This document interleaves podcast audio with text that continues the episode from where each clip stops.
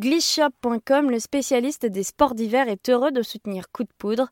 Glishop est le partenaire idéal pour vous équiper de la tête aux pieds et assurer votre sécurité.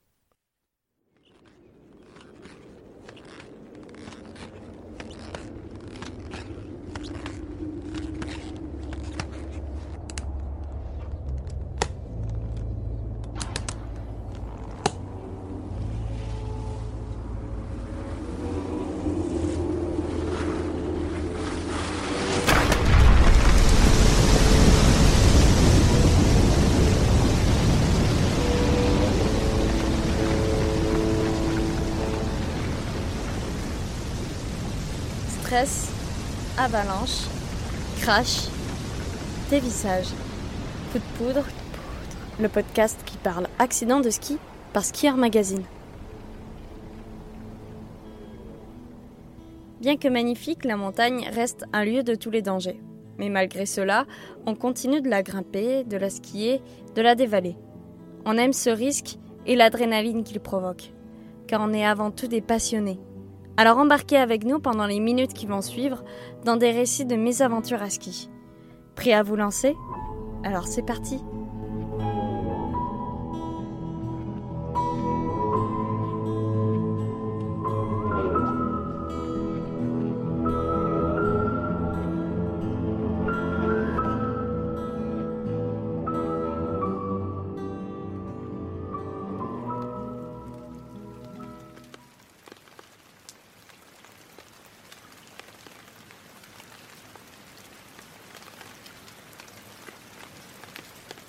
Hiver 2020.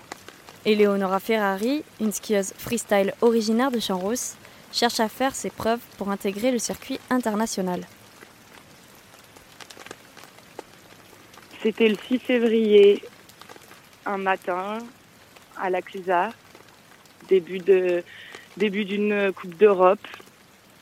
Les filles, euh, on faisait que les finales. Du coup, euh, les garçons euh, de mon club n'étaient pas passés en finale. Je me réveille toute seule avec mes coachs. Il faisait pas beau. Tous les jours d'avant, il faisait beau. Ce jour-là, il faisait pas beau. Il pleuvait, il neigeait. On apprend que les finales sont quand même maintenues. Tout le début de la saison, on avait eu déjà deux, trois compétitions. Je m'étais, euh, j'étais tombée à tous les coups. Je m'étais fait mal au tibia. J'avais loupé une compétition à cause de ça. Parce que cette saison, elle était super importante pour moi. J'avais vraiment pour objectif de faire les meilleurs résultats possibles. J'avais des choses à prouver pour intégrer euh, le circuit international. Et euh, quelques jours avant cette compétition à la Clusa, je m'étais vraiment entraîné un maximum, je m'étais reposé un maximum, je m'étais peut-être mis trop de pression. J'avais tout mis en œuvre pour que celle-là, je réussisse.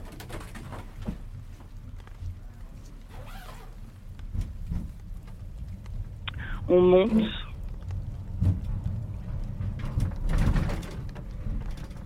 On nous dit il n'y a qu'une heure de training parce qu'après le temps se, se dégrade encore plus.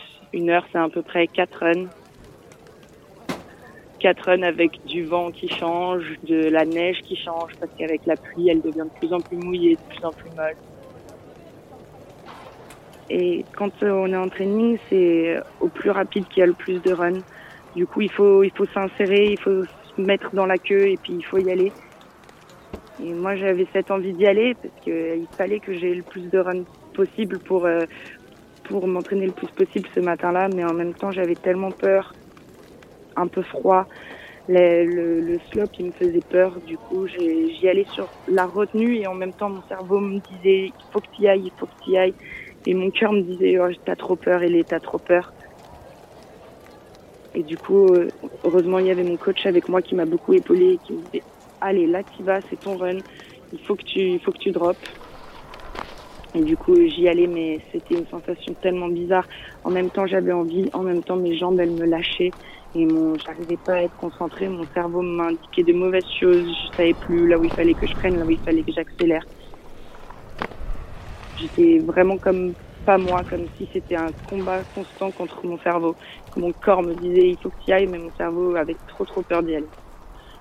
Du coup, je fais mes trois premiers runs euh, en saut droit, tout se passe bien. Mon coach me suivait parce que vu que j'étais la seule ce jour-là, il avait du temps pour me, pour me suivre et puis pour regarder chacun des détails de, de métriques et essayer de corriger un maximum. Le dernier run, le, ça a commencé par les rails et ensuite on avait les tables. Au moment où je me suis lancée, je fais mon début de mon run de, de rail. Les deux premiers se passent bien. Sur le troisième, c'était là où je faisais mon trick, ce qui me faisait le plus peur.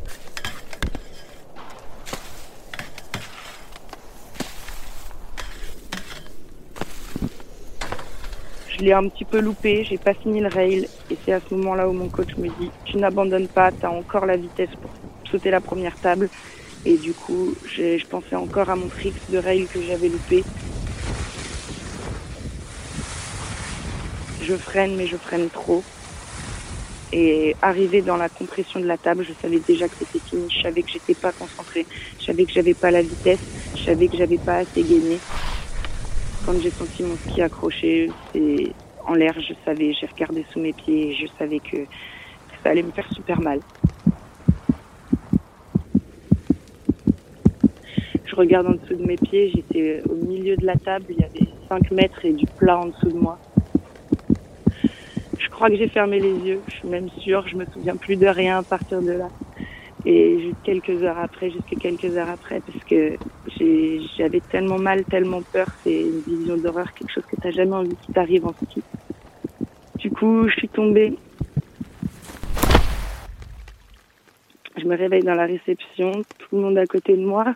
On me demande si ça va, j'essaye de bouger mes doigts de pied, je sais pas pourquoi, je crois que c'est notre premier réflexe. Et je sentais que tout allait bien. Je dis ok, je pense que ça va. J'essaye de me relever. En fait, ma hanche s'était luxée. En me relevant, elle s'est, elle s'est remise toute seule. C'était une douleur énorme. C'est la pire des douleurs que, que j'ai jamais eues.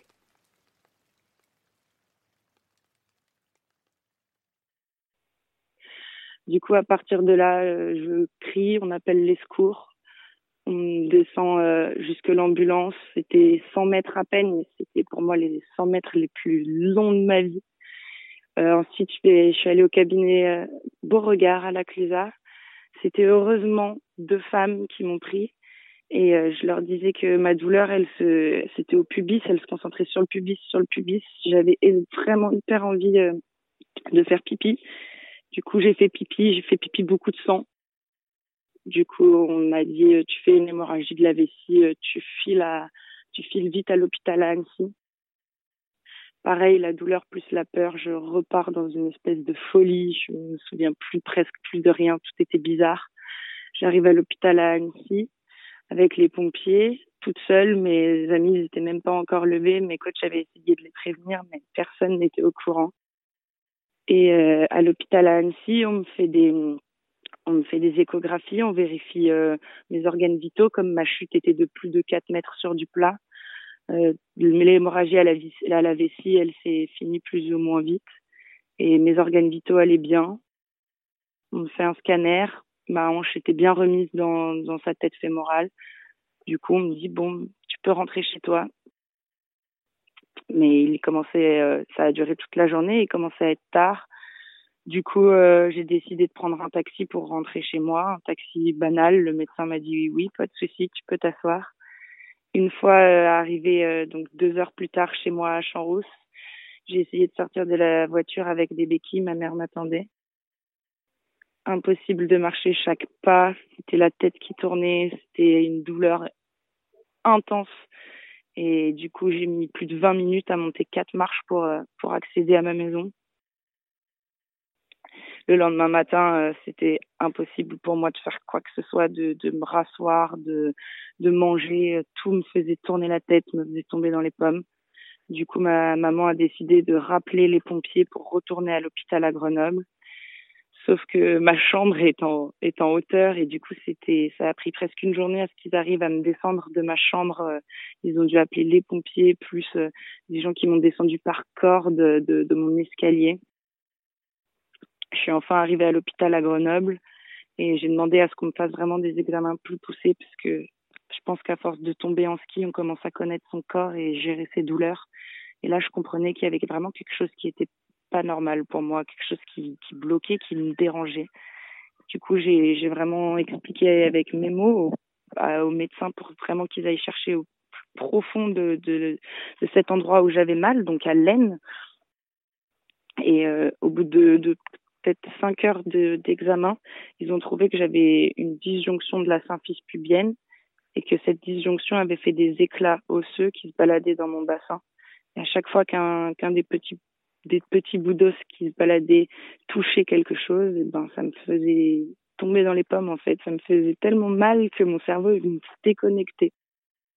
À la, à la fin de tous ces examens à Grenoble, le médecin, j'étais avec ma maman, le médecin nous a dit que l'issue de cette blessure, c'était une opération euh, en urgence en gynécologie nous a expliqué euh, l'opération et c'est une opération qui est très très lourde chez une partie de la femme qui est forcément très sensible et qui qui a des répercussions sur toute la vie, qui peut empêcher d'avoir des enfants, ce genre de choses. Et du coup, ils ont décidé de pas m'opérer parce que ma disjonction pubienne était pile à la limite et qu'il valait mieux pas que je me fasse opérer et que j'essaye de m'en sortir avec juste de la rééducation. Du coup, ben, ça, c'est vraiment la bonne nouvelle de mon accident. Ça aurait été, je pense, tout, vraiment différent si s'il m'avait opéré et qu'il m'avait fait cette grosse grosse opération gynécologique. Du coup, j'ai eu de la chance euh, de pas me faire opérer. Du coup, de là, on m'a dit eh ben c'est trois semaines, un mois, alité, alité, pour que ces petits bouts d'os ils se ils se raccrochent à quelque chose et qu'ils arrêtent de me faire mal. Du coup, j'ai passé trois semaines allongée à pouvoir rien rien faire, même pas aller aux toilettes toute seule, même pas m'attraper quelque chose. Et c'était hyper long, c'était un combat contre moi-même, c'était presque encore euh, plus dur que de surmonter la douleur quand euh, quand je suis tombée. Mais euh, j'ai réussi. Suite de ça, on a fait trois semaines de fauteuil roulant et je commençais à voir que ma hanche me faisait de moins en moins mal, que que les petits bouts d'os, ben, c'était justement recalcifier et que et que je pouvais peut-être commencer à prendre les béquilles. Du coup, au bout d'un mois et demi, je me suis dit allez, je recommence à marcher en béquilles. Et, euh, et puis voilà, petit à petit, au bout de, de deux mois, j'ai réussi à me remettre debout. Puis là est arrivé le confinement, donc j'ai bien pris du temps pour ensuite me me, me rallonger, reprendre du temps pour ma hanche et jour après jour, j'essayais de plus en plus de la bouger, de l'ouvrir toute seule parce que aucun kiné euh, ne pouvait me prendre pendant cette période. Du coup, je me suis beaucoup reposée sur le yoga et sur euh, les pratiques de médecine douce euh, pour essayer de comprendre mon corps et, et maintenant tout va presque bien. Je pense que la compétition c'est une chose, mais le plus important c'est de s'écouter soi-même parce que on se bat après des points, on se bat, après des places et finalement après quand une fois qu'on est blessé, on se bat que contre soi-même et ce jour-là, j'avais peur, j'avais vraiment mon cerveau qui me disait de pas y aller. Et avec du recul, et ben la prochaine fois, j'irai pas. Même si c'est une compétition importante, même si les autres filles, elles arrivent hyper bien à rider ce slope et que moi, ça, je suis dégoûtée de pas y arriver aussi bien qu'elles. Et ben tant pis. Des fois, on a des jours avec et des jours sans. Et je pense qu'avec du recul, la prochaine fois, j'aurai cette sensation, je n'irai pas. Et je m'écouterai plus. J'espère que je vais réussir à revenir sur mes skis comme je l'ai toujours été et je me suis fait quelques blessures, mais j'ai toujours essayé de donner mon maximum en rééducation pour que mon corps il, ressorte avec aucun traumatisme et que qu'il se répare bien. On a des centres comme le CERF à Cap-Breton qui nous préparent euh, à reprendre notre pratique et notre saison dans les meilleures conditions. J'espère que ça va être pareil pour cette blessure, mais comme c'est une blessure qui était gynécologique et qui était dans une partie chez la femme qui fait euh, qui fait vraiment euh, bizarre et qui, qui te traumatise euh, mentalement, moralement. J'espère que je vais pas avoir peur de reprendre euh, de reprendre le ski. J'espère que je vais pas avoir peur de la hauteur et de la vitesse. En tout cas, j'ai envie d'y aller comme comme j'y suis toujours allée. J'ai envie d'y aller avec aucune retenue et on verra si on verra si si j'ai la force et si mon cerveau suit et si j'arrive à surmonter cette peur. Retrouvez le meilleur du ski sur Skier Magazine en kiosque dès le mois d'octobre ou dès à présent sur notre site internet skier.com et sur notre application App Store et Google Play.